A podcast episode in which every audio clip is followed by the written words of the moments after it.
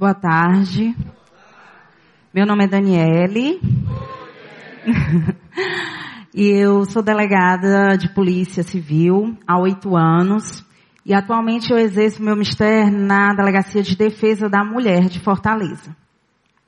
Para mim é uma satisfação muito grande estar aqui, podendo debater esse assunto com vocês de total relevância, porque eu acredito que a paz para a mulher, a paz para as mulheres é essencial para que a gente construa uma sociedade mais igualitária, mais humana, uma sociedade conforme aquilo que eu acredito que sejam os moldes desejados por Deus e pelo interior de cada um de nós.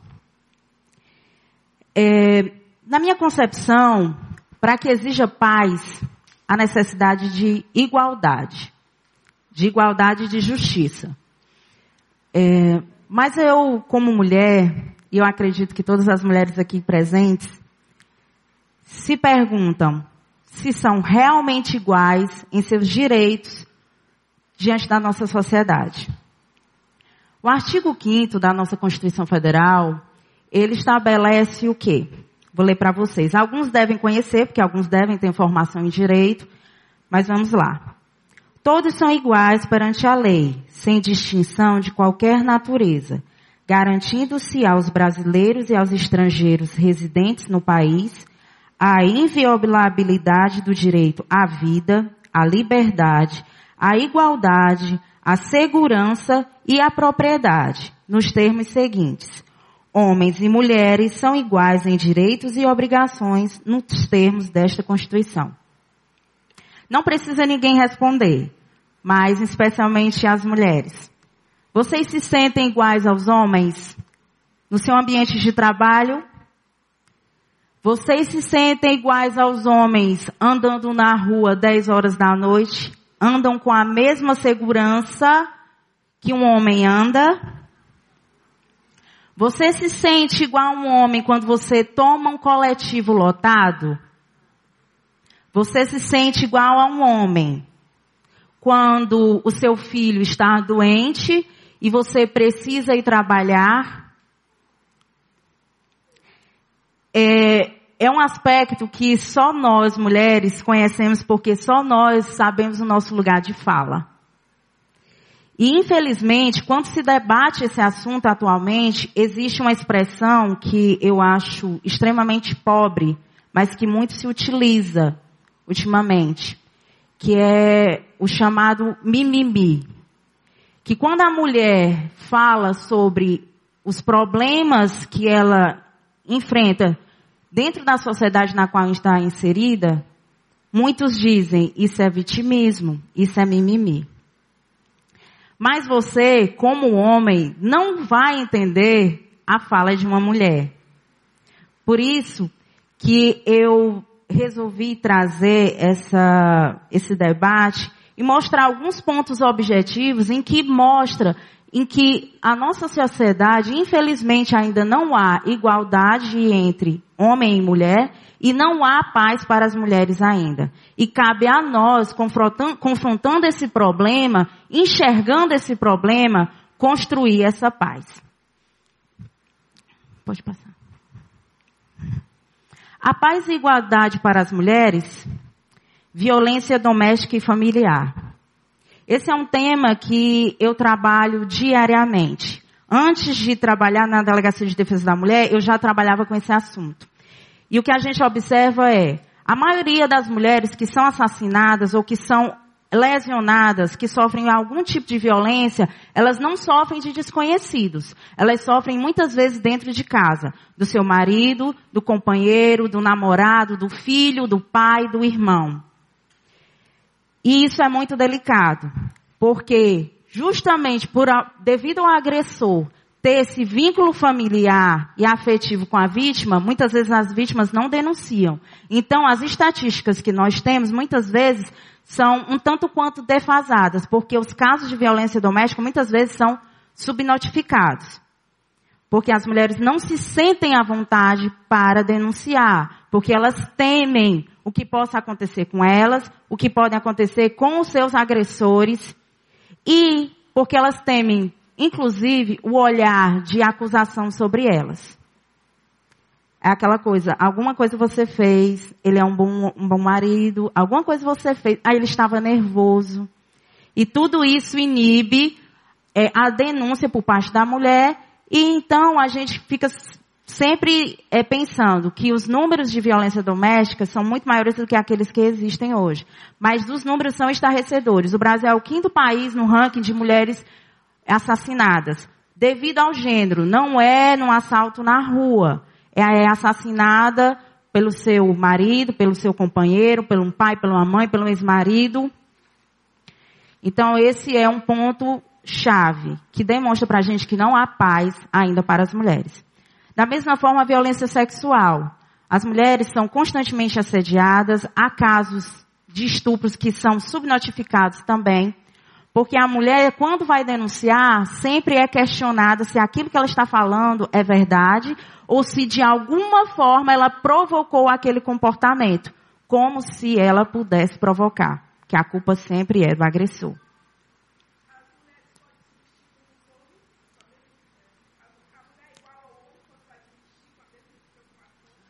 Exatamente.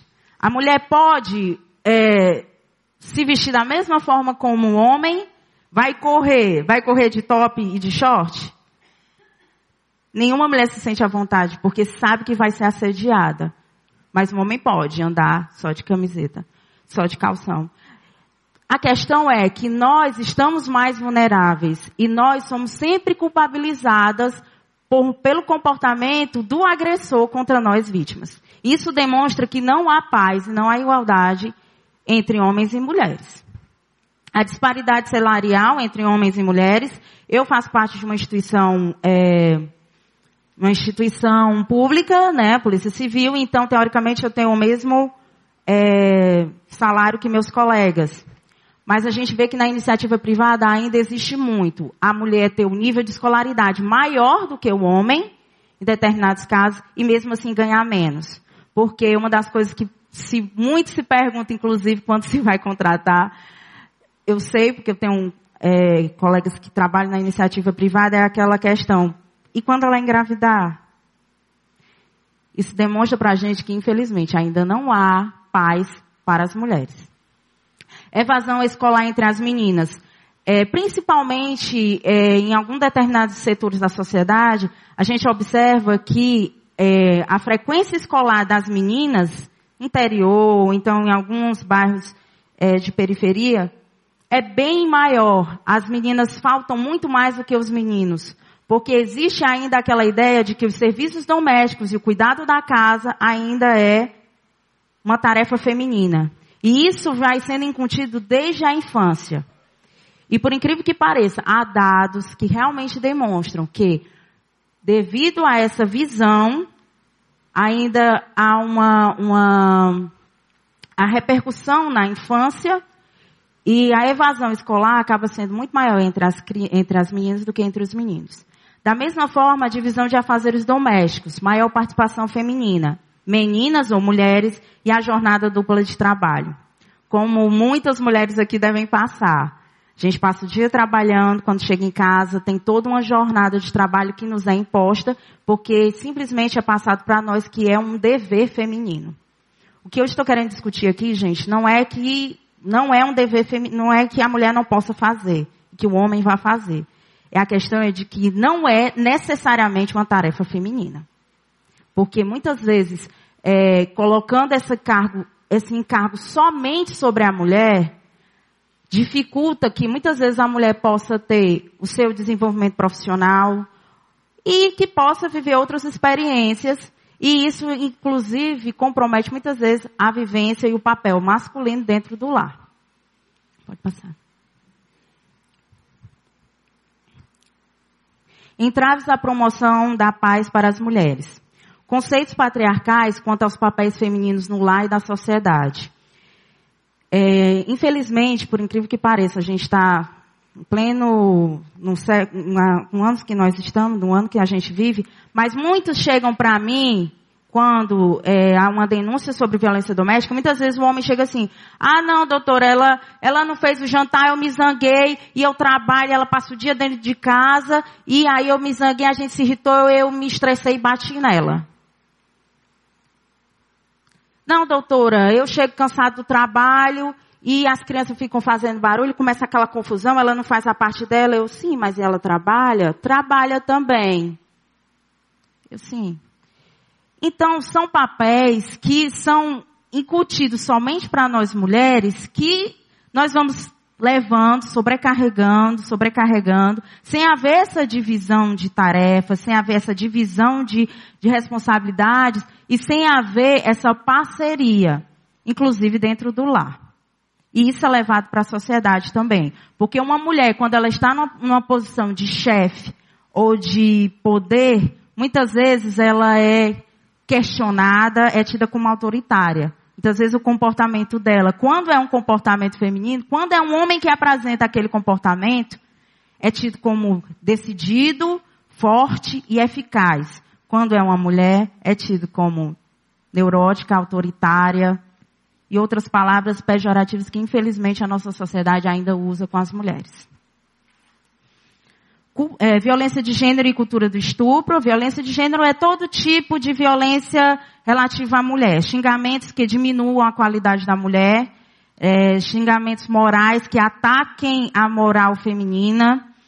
É, aquela ideia de que existe a mulher direita e a mulher direita é, não deve ser violada, mas aquela que está de short ou então está bebendo é, não é digna e não tem a mesma dignidade, mesma moral do que aquela mulher tida como direita. Isso também está relacionado à cultura do estupro. Infelizmente, a gente vive numa sociedade em que se uma mulher está voltando do trabalho, é devidamente vestida e ela é estuprada, poxa, mata o estuprador, faz isso e aquilo, né? As pessoas têm um, um clamor mas se for uma moça que estiver voltando de do bar com um short mais curto ou uma roupa decotada, estava pedindo. Infelizmente, a gente observa que tudo isso faz com que não haja essa paz para as mulheres, porque a mulher não tem essa liberdade de se dispor, de dispor do seu próprio corpo e das suas vontades. Desigualdade de oportunidades, a culpabilização da mulher, mesmo quando ela é vítima de violência, e a desigualdade de oportunidade entre os sexos, desde a infância. É, eu tenho uma filha e um filho. Quando eu vou procurar presente para eles, é, eu não estou criticando bonecas. Eu adoro princesas da Disney. Eu sou fã. Quando eu vou para a Disney, eu tiro foto com todas as princesas. Mas é, a gente observa que se incute nas meninas, desde pequenas, o rosa, a princesa, os afazeres domésticos. Você não vê a possibilidade de uma menina ser uma policial, como eu, ou uma médica, ou uma cientista. Ou um menino que queira fazer balé. Ou um menino que esteja, é, que tenha a possibilidade de querer ser um chefe de cozinha. Meu marido cozinha muito bem, eu não cozinho nada. Então meu filho se espelha no pai, graças a Deus. então, é, existe essa, essa desigualdade de oportunidades e a gente poda, poda as nossas crianças desde pequenas. Então eu acho que para que a gente faça uma sociedade mais igualitária, nós precisamos discutir esses pontos. Pode passar. Alternativas para promover a paz para as mulheres. Importância da educação e formação de nova mentalidade, inclusive quanto ao empoderamento feminino. Nós mulheres somos atacadas de diversas formas. Nós temos a ditadura da beleza, em que você só tem valor se seu cabelo for liso, louro e se você for magra. Né? Você, nós somos atacadas pelo ideal da super, da Mulher Maravilha, que é aquela mulher que dá conta de tudo, dá conta de casa, dá conta do marido, dá conta dos filhos, dá conta do trabalho, está sempre de salto, tá arrumada. E eu não sou assim o tempo todo, porque eu tenho uma menina de dois anos e um menino de sete. Mas a gente é atacada por tudo isso. E tudo isso vai se acumulando em nós mulheres e isso vai criando uma carga negativa. E a gente vai se podando e vai se acabando. E o ideal é que nós, como mulheres, nos, a gente venha se empoderar e saber que nós somos bonitas, importantes, preciosas, na profissão que nós escolhermos, sendo dona de casa ou não, cuidando dos filhos, cuidando da, da, da, do trabalho, que nós temos o nosso valor, independente daquilo que nós fazemos profissionalmente ou não, independente daquilo que nós somos fisicamente. Isso é essencial. E é importante que a gente venha incutir isso na mente das nossas meninas hoje, porque elas são a geração do futuro. Promoção de igualdade, equilibrando as desigualdades e gerando oportunidade para as nossas meninas e nossas mulheres. Na próxima vez que você for para um aniversário, tente dar um kit médico para a menininha. Tente dar um, tem o show da Luna, que é uma menininha que ela faz muita pergunta. Quem tem filho, sobrinho, sabe o que é? Show da Luna. É uma menininha de cerca de 7, 8 anos que tudo ela questiona. E é um desenho belíssimo. Meus dois filhos assistem juntos. Então, procure incentivar. Procure incentivar porque aquela menina, ela, ela pode ser uma engenheira mecânica no futuro, ela pode ser uma cientista, ela pode ser uma física. Procure incentivar e dar oportunidade iguais às crianças. É essencial que a gente faça isso para que haja paz para as mulheres. E a importância do ordenamento jurídico é, com leis, inclusive trabalhistas, que garantem os direitos das mulheres. A questão da amamentação, licença maternidade, que haja essa preocupação com as especificidades do gênero feminino. É, e aqui, um breve resumo sobre o que eu faço. É a legislação penal para coibir a violência contra a mulher. A Lei Maria da Penha. A Lei Maria da Penha, ela completou 11 anos em agosto. É, a Maria da Penha é uma farmacêutica cearense que sofreu duas tentativas de homicídio, que na época era homicídio, hoje a gente encara como feminicídio, por parte do seu marido. E, diante da morosidade da justiça brasileira, ela recorreu à OEA e foi condenado, o Brasil foi condenado, então houve a feitura da lei, com o nome dela, inclusive, e a lei, ela trata especificamente dos casos de violência doméstica e familiar, que são assustadores os números. São assustadores. Eu sei que tem um grupo que vai à DDM e faz esse trabalho, eu parabenizo, porque é essencial esse trabalho. Nós trabalhamos com a lei, a punição, para que realmente haja a, a, a resposta da lei àquele crime cometido mas existe todo uma nuance que, por trás dessas vítimas que precisam desse apoio, e eu parabenizo a vocês por esse trabalho. E a Lei Maria da Penha, ela é uma das melhores, considerada a terceira lei do mundo, a melhor lei do mundo no combate à violência doméstica. É um exemplo para vários países. Nossa rede de atendimento às mulheres ainda está em andamento, mas houve muito, muito avanço. Mas para que haja esses avanços, também é necessário que haja mudança da nossa mentalidade como sociedade. E por fim, a lei do feminicídio.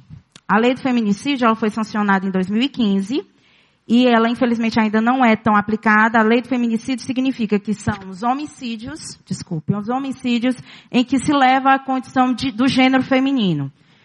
Normalmente aplica-se em casos em que um ex-marido matou a mulher porque não, não, ela não queria mais relacionamento. Isso é um típico caso de feminicídio.